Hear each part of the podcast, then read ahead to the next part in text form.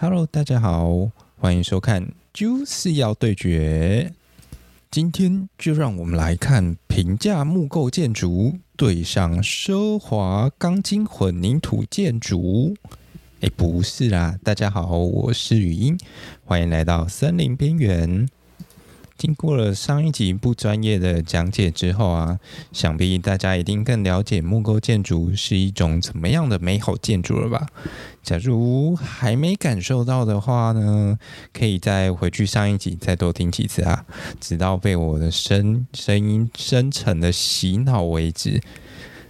今天这集为了要提高木构建筑在大家生活中的实用性，所以我们要来让木构建筑还有钢筋混凝土建筑对决一下，这样才能帮助大家来开启更多对于木构建筑的一个美好想象。但说实在的，好像不期不在比较不会受伤害哦。啊，不管啦，总而言之，我们今天就要来进行想象力的训练。首先要想象什么呢？既然是暖身的话，那就先来一个简单一点的好了。我们想象一颗苹果，什么样的苹果呢？嗯，红色的好了，红色的苹果，然后它被咬了一口，被咬到的那口看起来还特别的鲜嫩多汁。然后呢，那颗苹果啊，从一间大楼的楼顶。然后，咻的开始往下掉。刚开始还很慢，接下来重力加速度越来越快，越来越快，越来越快，直到比子弹还快的时候，嘣，掉到了一台电脑上面。然后它就变成苹果电脑了。你会问我说：“这跟今天的内容有什么关系吗？”我会跟你说：“不，完全没有。”只是我在讲干话而已。好啦，那我们可以开始进入今天的主题喽。今天呢，我们节目前半段的主角是两间华夏。也许有一些朋友可能不太清楚华夏大概是什么样子的东西，我来简介一下好了。华夏的等级呢，它大概就是它的等级还有楼层比公寓再高一点点。然后它是一种集合式住宅，那通常会比公寓再多一些公共设施。那从华夏再往上的话呢，还有一个等级叫做大楼。那大楼的等级和楼层呢，就会再比华夏再高一点点，然后也是一种集合式住宅，并且比它再多一点公共设施。所以呢，华夏它大概就是一个一种介于在公寓还有大楼之间的一种集合式住宅。那我们今天这两间华夏的地点的话呢，它会落在哪里呢？我希望它的生活机能可以非常的良好，然后最好可以在那种都会区里面啊。接下来大家自己挑一个喜欢的地点就好了。那它的房间的组成呢，是典型的三房两厅两卫浴啊，再送你一个小阳台。那再来的话呢，我们有两种结构特性的房屋，就是分别 for 每一间华夏。那希望可以帮大家来听听看，帮忙挑选一下你比较喜欢哪一间。首先第一栋的话呢，它是一间隔音还有隔震非常良好。即使啊，窗外喧嚣不断，你仍然可以在室内享受个人的宁静。但是缺点是呢，呃，到了夏天的时候啊，不止室内会热爆，然后到了冬天还会冷爆，它需要高度的依赖冷暖气来过活的一个生活空间。再来第二栋的话呢，则是。隔音和隔震稍微差了那么一点点，但是它具有了一个保温、还有隔热和调湿的功能，可谓传说中冬暖夏凉的一种房间呐、它只需要低度的仰赖那个中央空调来协助空气的循环就可以了。假设啊，在不考量预算上限的一个情况下，不知道大家会想要买哪一间呢？那我先来说说我的看法好了。以前者来说的话，我觉得，假如说想要住在市区里面，然后又想要确保一个个人空间的安宁的话，电费、冷气什么的，其实只要用钱可以解决问题都是小问题啊。可是如果说要以居住的环境舒适性来说的话，我觉得可能后者会比较具有一点优势。只要可以忍受那种环境的那种背景的白噪音就可以了。实际上，我其实将前者它预设为台湾的那种钢筋混凝土建筑，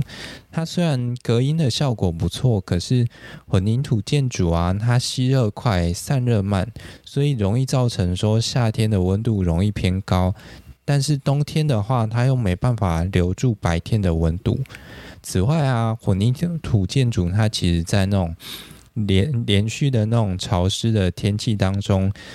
它墙壁的油漆容易剥落或发霉，产生那种壁癌的现象，是比较可惜的地方。那后者的话，它只是一栋位于在美国纽约市的 Timber House，它是一栋大型木构公寓。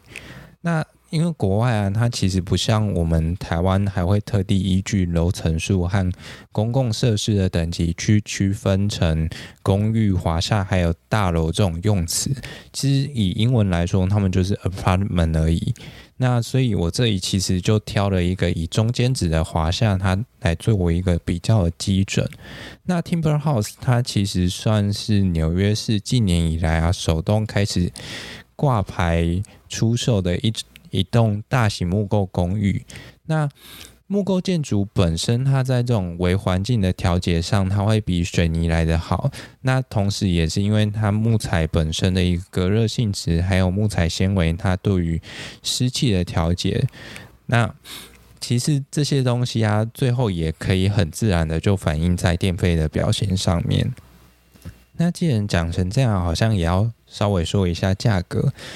台北目前的华厦，我自己上网看了一下，目前每平好像价格大概落在一百万上下吧。那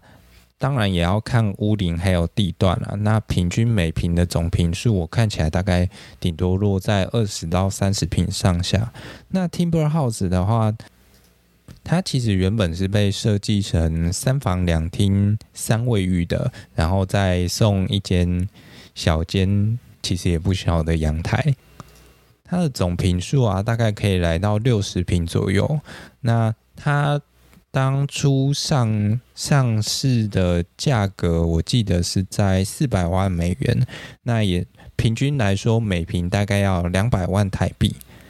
啊，这个价格听起来真的有点天价哎，但其实。这算是纽约当地同样规格的住宅里面的一个平均价格，因为纽约房价其实也是世界贵的，所以啊，如果要炫富的话，也欢迎到纽约去置产哦。那刚刚我们一起体验完了都市的看房行程，所以接下来我们可以一起到乡下来享受一下异世界的悠闲农家生活。那既然来到了偏乡啊，当然要选择盖一栋坐拥群山、远眺汪洋的两层楼独栋欧风小屋啊。所以呢，我希望这栋房子啊，它可以这周完成选址，然后下周完成设计，再下下周建造完成，月底正式入住，完美。最后啊，还有一个任性的小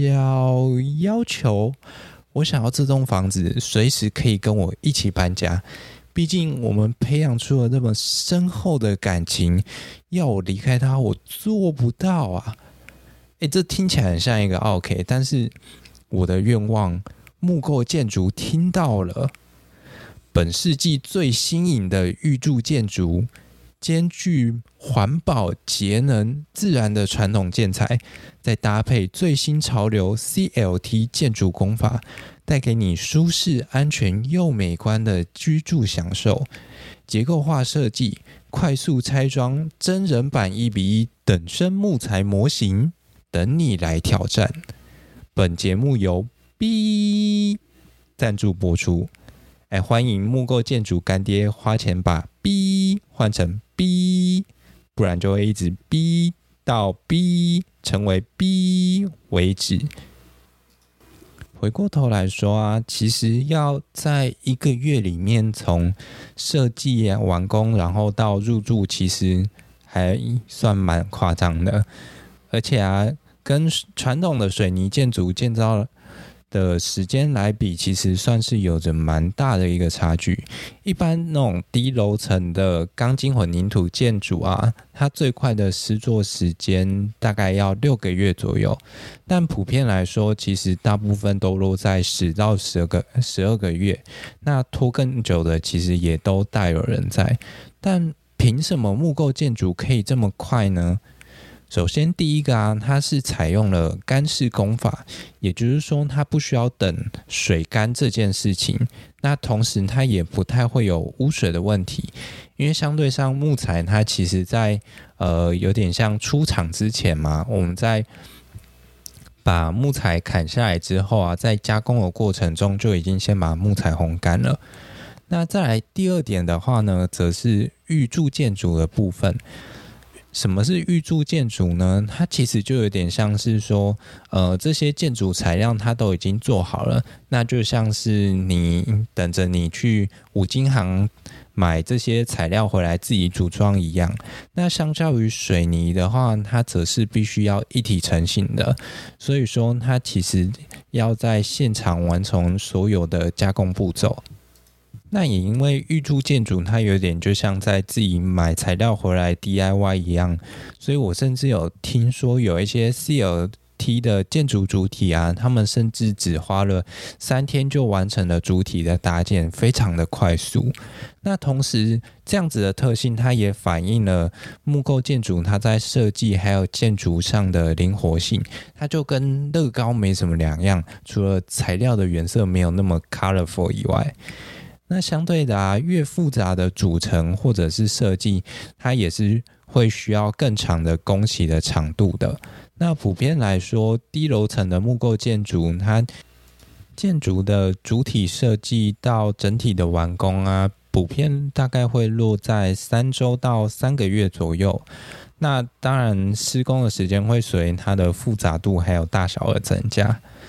然后也因为木构建筑它容易拆装的特性呢、啊，所以它其实是可以抽换零件的，就有点好比像是说，其中有几根梁或者是柱，它有一些损毁或者是一些损坏的部分，想要抽换的话，那它就有机会透过这样子的方式去抽换掉上面的零件，然后替换成一根新的，然后就可以让这栋屋子继续使用了。然后啊，它其实这样也是一个很方便它拆迁还有移动一个方式。那尤其当你哪天呃突然不开心的时候啊，你就可以在屋顶绑一堆气球，然后解开地基的束缚，就可以让房子飞着环游世界了，像是飞到什么南美洲的仙女瀑布之类的。再来啊，我们从未来的趋势的角度来看，那像。以目前最流行的话，是以减碳还有循环资源或能源再利用的这个方式，是目前的核心发展重点。那与其去建造一栋会排碳的建筑，未来则会越来越倾向于去盖一栋会吸碳，甚至是节能，而且可以回收之后可以可以再重新利用的建筑。那尤其是当一个国家要发展减碳政策的时候啊，他们通常会去寻找一些可以大量储存碳的地方。那运用木材来进行建筑这件事情，它本身就可以储存大量的碳，而且同时减少碳的重新排放，就是从。呃，我们使用的过程中，再重新排放回大自然当中，可以借由建筑的方式来大大幅的减缓这个过程。当然，前提是最好能够使用当地生产的木材来减少碳足迹是最好的，而且这块其实也牵涉到钱的问题啦。因为像目前一般钢筋混凝土的话，平均每平的成本价大概会在八万到十万上下。这几年有没有涨？其实我不太确定，因为前阵子其实呃铁价好像还蛮高的。对，那木构建筑的话，若以最素的那种就是最简单的等级的话，在过去我的印象中，它的价格最低可以来到约每平五六万左右。但现在木材的价格上涨，尤其去年哦，一整个飙破天价。那假如要使用好一点的木材的话，可能价格也会来到十万上下不等。那剩下的价位可能就会随着整体建筑的精致程度啊，还有你今天木材的价格而上升，会有影响。但是啊，难道未来所有的钢筋混凝土都应该会被淘汰吗？其实正确来说啊，每一种材料它的特性都不太一样，那它适合的应用的地方也会不太一样。就像每个人其实都会有属于自己的 niche，那都会找到一个属于自己的位置。那钢筋混凝土它本身的呃。这个结构它本身具有比较高的强度，还有刚性的一些特性在。那假如说可以再加上木材进行利用的话，借由这种混合构造的方式去提取不同材料它本身的特性来进行应用，其实也不失为一个好方法。像我自己在收集资料的时候，我就发现，诶，台湾开始这几年，除了在推行木构建筑以外，也有一些学者们他们在研究如何去结合，同时结合木构还有钢构的一个特性，然后去发展出这种混合构造的一些建筑方式。那像国外的话，其实他们也有一些应用的案例存在，像是结合混凝土跟木材去建造一些屋檐啊、墙壁啊等等。那最终目的啊，当然不乏去降低所谓的成本，还有另外一部分也是希望说去发挥不同材料它本身的一个最大的特性，那去达到最好的使用功能。然后啊，我自己其实也有看到一些。人他们会去建议说，哎，也可以用像是混凝土这种材料当成地基。那相较于木材来说，它就会是一个隔绝水汽的功能。然后上方的话呢，则以比较轻的木构建筑来进行，呃，房子的设计还有建筑的话，它其实就可以提供一个比较轻的房屋的荷重，那就是。让你房子比较不会因为过度的荷重，在面临到一些地震啊或者一些阿里阿杂的问题的时候，容易倒掉还干嘛的这样。另外，我自己还有看到一个比较有趣的东西，是他们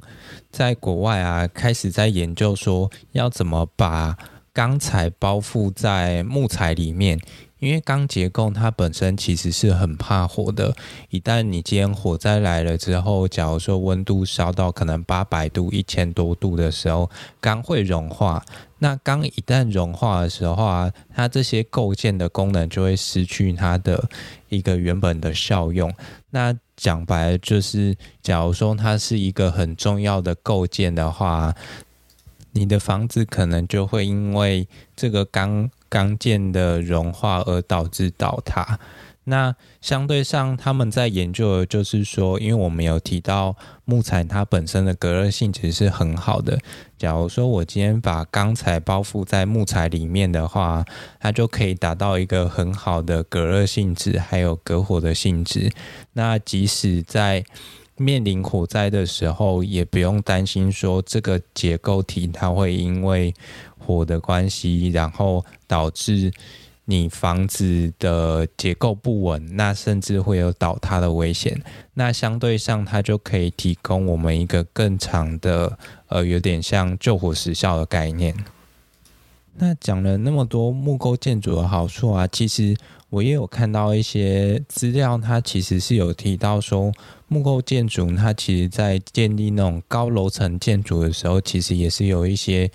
呃，需要注意的地方吗？例如说，像其实有一些资料，他们就提到说，木构建筑它本身假如盖太高的话，它是很容易一直摇晃的。那其实适度的去添加一些混凝土或者是钢材的时候，它可以防止它有这种过度摇晃的情形产生。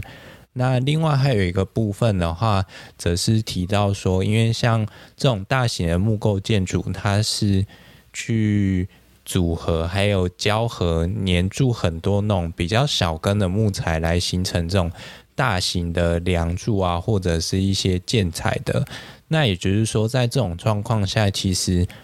相比上只使用小根的木材，有时候它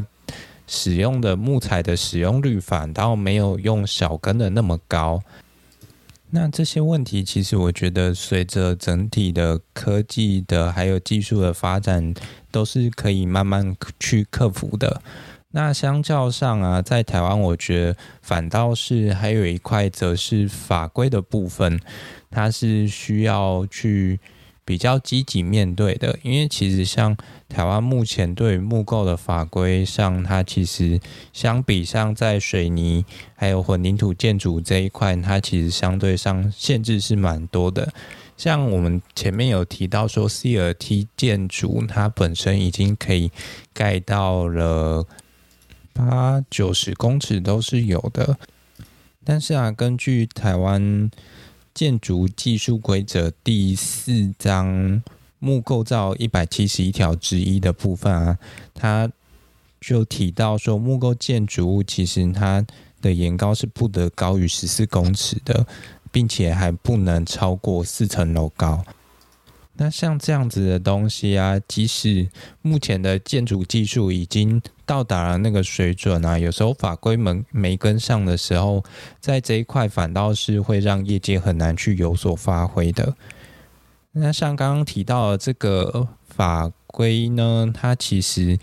目前上一次的修正日期是在一百一十年初啊。那这几年其实也有一些。呃，算团体，他们也很认真的在推动相关的法规的一些修正还有改革。这样，最后啊，我们稍微来聊一下 CLT 好了，毕竟这两集讲了那么多，好像还没有仔细来介绍它。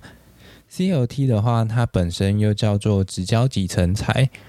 大家可以去想象一下，说我们之前有提过木材，它其实有点像吸管一样的概念。那吸管的话，它其实假如说要从直的方向去压它的话，它是很难去被压断的。但是从侧方轻轻一凹，它就会断掉了。那也就是说啊，假设我们今天。把直的跟横的吸管一排一排粘起来的时候，它是不是就可以同时面对两个方向的受力？那又相对上不容易去被我们折坏呢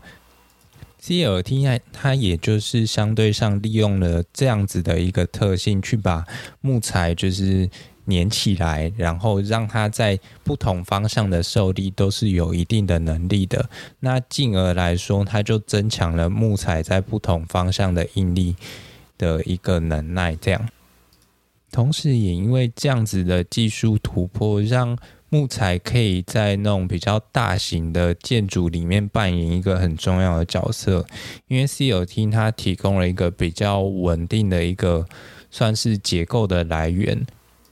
呃，近几年其实世界各国都相继运用这个技术啊，在世界上比看谁可以盖得比较高。那从伦敦哈尼克一栋叫做 Stathus 的一栋九层楼的集合式建筑开始，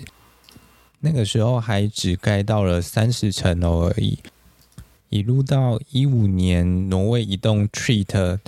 约五十公尺的集合式住宅大楼，然后啊，还有一九年，同样是位在挪威的 Mjøstonat 建筑，那它的高度已经来到了八十五点四公尺这么高。那这栋建筑啊，它其实已经混合了像是餐厅啊、办公室，然后旅馆、客房或者是公寓等等，它已经成为这种混合用途的建筑了。然后后续啊，还有包含像美国明尼苏达的 T 三大楼啊，然后威斯康星州的二十五层楼的 Essen 大楼，其实某种程度上就很像在看屁孩堆积木一样，就是在比看谁堆得高，然后谁比较厉害，然后要炫耀一下这样。不过啊，其实我觉得相对上。这样子的竞争，它也为 CLT 建筑带来一个很大的想象空间，因为 CLT 它本身的一个建材上的特性，所以它可以让整体的建筑不再只是单纯受到于梁柱上的限制，它甚至可以借由墙面的方式来提供建筑整体的一个支撑性，那也让整体的空间配置或者是设计上来说提供了很多的一个变化性。最后来帮大家总结一下今天整集的内容。其实，在木构建筑上啊，目前的建筑技术其实已经像我们上一集提到的，它已经可以对抗地震，然后同时防火、防虫、防腐等一些相关的问题，其实现在都是已经可以解决的。那相较于那个水泥混凝土建筑的话，它的优点是在于说，它具有像保温隔热还有调湿这种功能。其实相对于混凝土来说，它是一个比较冬暖夏凉的建材。那即使有一些资料会去写说它的隔音和隔震的功能稍微差了一点点，但是我自己觉得，嗯，真的要实际住过之后才会知道那个感受差异到底在哪里。因为其实，在一些资料上面也有提到说，木材它本身是具有一些隔音或者是吸音功能的。那它上面的一些细小孔洞，它可以去吸收或者是打散这些声音，让声音可以被吸收掉。那或者是说比较致密的木材的话，它其实就可以去阻挡声音的传导。另外啊，木材和混凝土相较起来，其实它的施工期间是非常短的。它可以借由预铸建筑的方式来达到一个缩减建设的时程的一个功能。同时啊，在这个很看重碳碳排放的一个时代里，其实木构建筑它会是一个固碳很良好的一个建材。不过相对上啊，在价钱上面的话，假如说希望可以达到一定水准或者是一定品质的话，以目前台湾的状况来说，其实可能还是要花跟钢筋混凝土差不多的价格的。那假如说，其实你的口袋并没有这么深，或者是要求并没有到特别高的话，也许也可以尝试看看，从最基本的等级，大概五六万开始尝试起。在节目的最后啊，我们也稍微简介了一下最近这几年很夯的一个 CLT 的建筑技术，那它也被。广泛的应用在世界各国一些高楼层的木构建筑里面，它也算是我个人蛮看好，也觉得很有趣的一个建筑方式。那我们这一集的节目差不多就这样喽，希望大家还喜欢这一个系列的内容。如果喜欢的话，也记得订阅我的频道哦。那接下来一样，下周五同样时间，让我们一起认真过生活。那就这样啦，拜。